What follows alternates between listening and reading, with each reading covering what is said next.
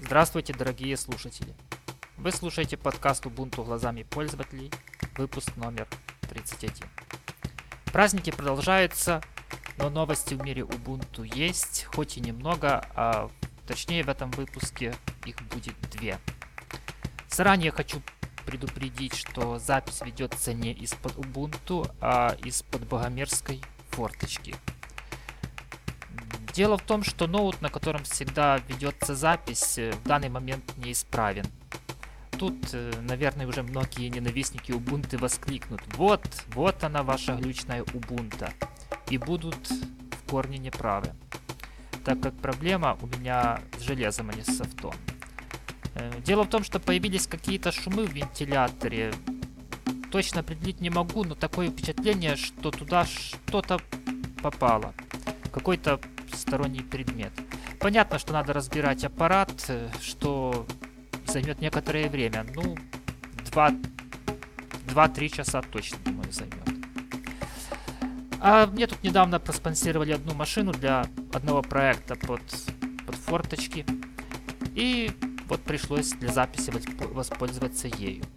Можно было воспользоваться нетбуком, но к сожалению, я там снес Ubuntu, хотя почему, к сожалению, там просто идет другой проект и стоит Ubuntu сервер. Ну и сами понимаете, что запись звука там дело довольно проблематичное. Ну хватит лирики, идем к новостям.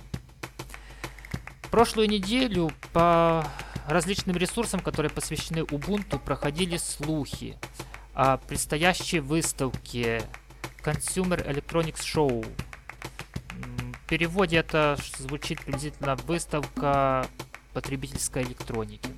Эта выставка пройдет в Лас-Вегасе с 10 по 13 января. То есть буквально 1-2 дня и она начнется. И вот все эти ресурсы говорили о каком-то новом концепте дизайна от Canonical, который должен был быть представлен на этой выставке. Было много слухов, потому что никаких э, реальных источников не было указано. Сначала все полагали, что речь идет об телефоне с Ubuntu на борту. Начали появляться массово все дизайны, которые были, и сразу уже все эти дизайны, э, все эти дизайны были выданы пользователям на растерзание на этих же ресурсах. Потом почему-то начали говорить о телевизоре с Ubuntu. И вот уже почти перед самой записью появилась статья на британском ресурсе, на ресурсе PC Pro, э, где генеральный директор Джен Силбер, ну если я правильно произнес, сами понимаете, делился некоторыми э, мыслями для этого ресурса. Вот, но самое главное, что в этой статье было представлено три скриншота будущего все-таки телевизора. Ну, первое. Мне не понравилось очень, ну очень уж большое количество фиолетового оттенка. Ну как-то оно выглядит в стиле ретро, что ли. Мне кажется, что вот в предыдущих версиях Ubuntu вот слишком много было этого фиолетового цвета. Вот последние уже как бы, как бы это исправили. Ну это на мой такой вот сугубо личный взгляд. Второе. Сам дизайн вроде неплох. И даже вполне функционален. Вот на втором скриншоте довольно красиво выглядит программа передач. Мне кажется, очень-очень уж визуально, визуально наглядно и информативно. А вот посмотрев на скриншот окна поиска, я вот задумался, а как этим поиском-то управлять? Пульт неудобен однозначно. Клавиатуру подключать и даже беспроводную как-то оно глупо. Может быть, конечно, будет разработан свой пульт под такой интерфейс. Ну, пока не ясно. В общем, проблема есть. Мне кажется, есть. И как она вот будет решена, пока непонятно. Хотя вполне возможно на выставке нам и покажут решение. Я так думаю, что, наверное, в следующем подкасте об этой выставке, которая проходит в Лас-Вегасе, я еще что-то интересное и расскажу. А вот если вернуться к статье в на ресурсе PC Pro, то генеральный директор заявляет, что они уже в принципе готовы к внедрению этого интерфейса непосредственно, непосредственно в готовые устройства. Но пока что вот не подписано ни одного соглашения с производителями. по его словам, производители как-то этот интерфейс игнорируют.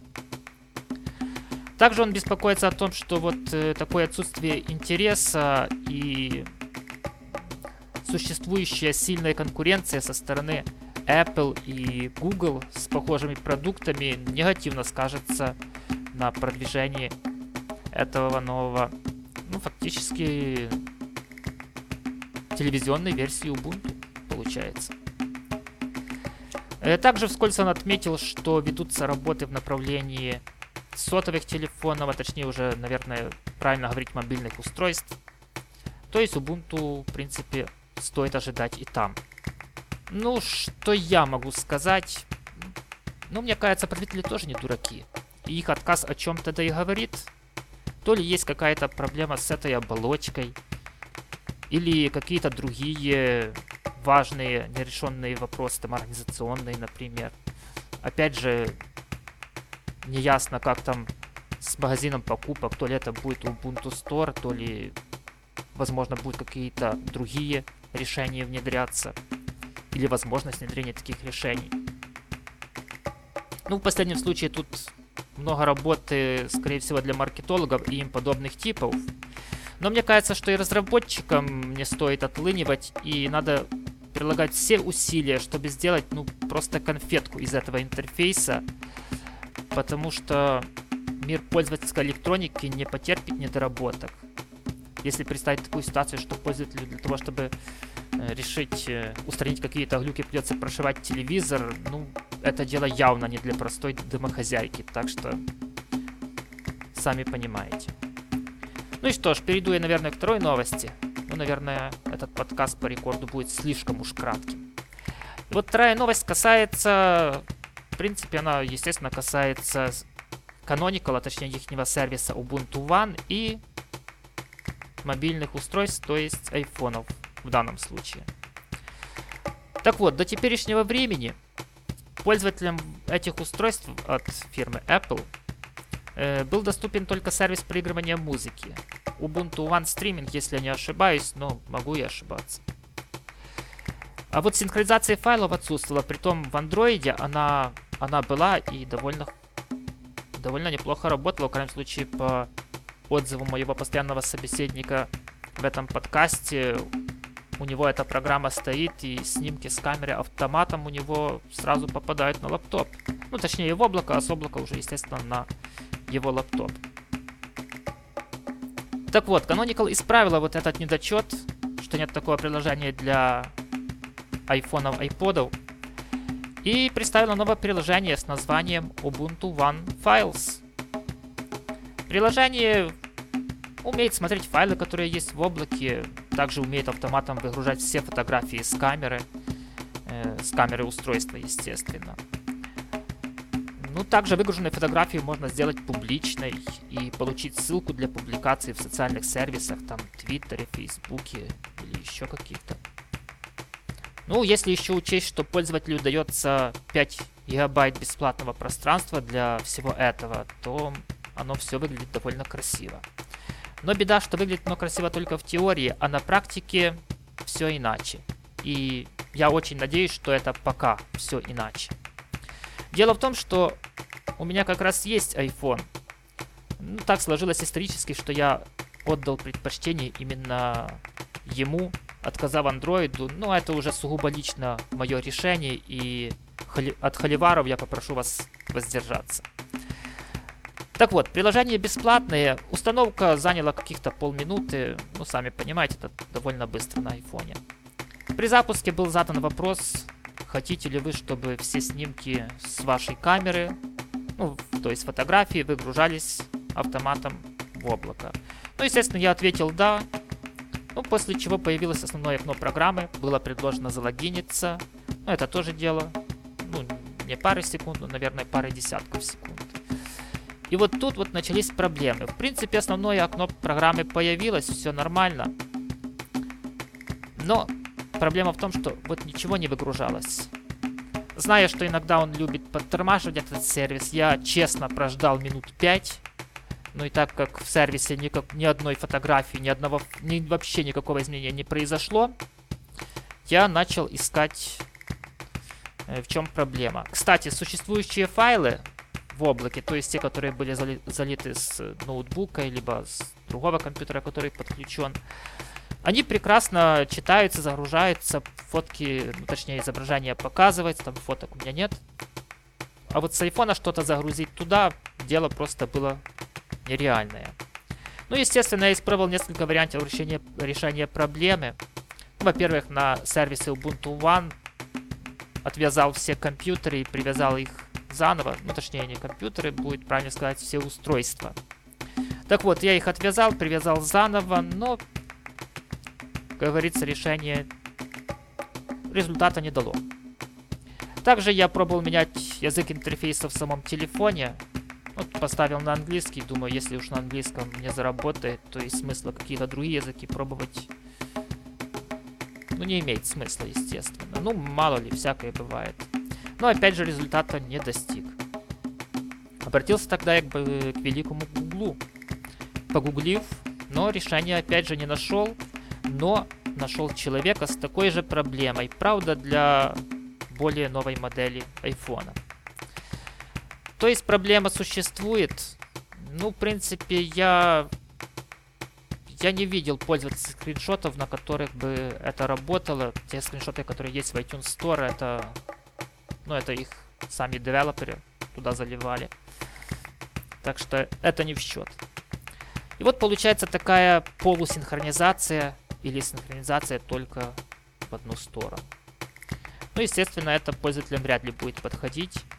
Вот лично у меня тот же самый Dropbox на айфоне работает безо всяких проблем и пока что остается одним из главных инструментов для синхронизации всяких нужных мне в пути документов или изображений, ну, как правило, документов. И при том, как правило, текстовых. Ну, есть некоторые вещи, которые надо всегда иметь под рукой. А держать в каких-то заметках, ну, в других, с помощью других программ, которые не синхронизируются, довольно проблематично. Пускай уже этим занимается сервис. Я так считаю. Так вот, Dropbox пока что остается моим главным инструментом для синхронизации. Но если не смотреть на такой негативный опыт, то в принципе... Ну нет, ну он естественно негативный. Но вот программу я не удалил. Потому что я все-таки надеюсь, что в следующих ее версиях эти баги будут все-таки исправлены. В крайнем случае я на ломаном английском отправил рапорт об возникшей проблеме. И надеюсь, что разработчики приложат все усилия э, к исправлению этих недочетов. Ну и просто, что мне этой программе нравится, это то, чего нету в Dropbox. Это загрузка автоматическая загрузка всех изображений с камеры. То есть запустил приложение, оно нашло новые фотографии или фильмы. Ну, правда, моя модель видеозаписи не позволяет делать. В крайнем случае с штатными средствами. Ну, старенький у меня еще iPhone. Но вот все никак не обновлюсь. И вот это довольно удобно. Вот приятно идти домой и знать, что все снимки, которые ты сделал, они просто автоматом появятся на десктопе. Все, для чего это надо просто запустить программу, и оно само все сделает. Ну, естественно, никаких кабелей или настроек подключений. То есть вполне нормально. Конечно, еще не ясен процент пользователей, у которых есть э, такое сочетание, как Ubuntu и iPhone. Вот почему-то мне лично он кажется невысоким. Но то, что вот для таких пользователей все-таки есть приложение, это несомненный плюс. Да, однозначно, это только плюс. Ну что ж, это в принципе все новости, которые я которые я посчитал достойными для обсуждения в этом подкасте. На этом все. Слушайте нас, рекомендуйте опять же нас, ну и комментируйте. Встретимся через неделю. Пока.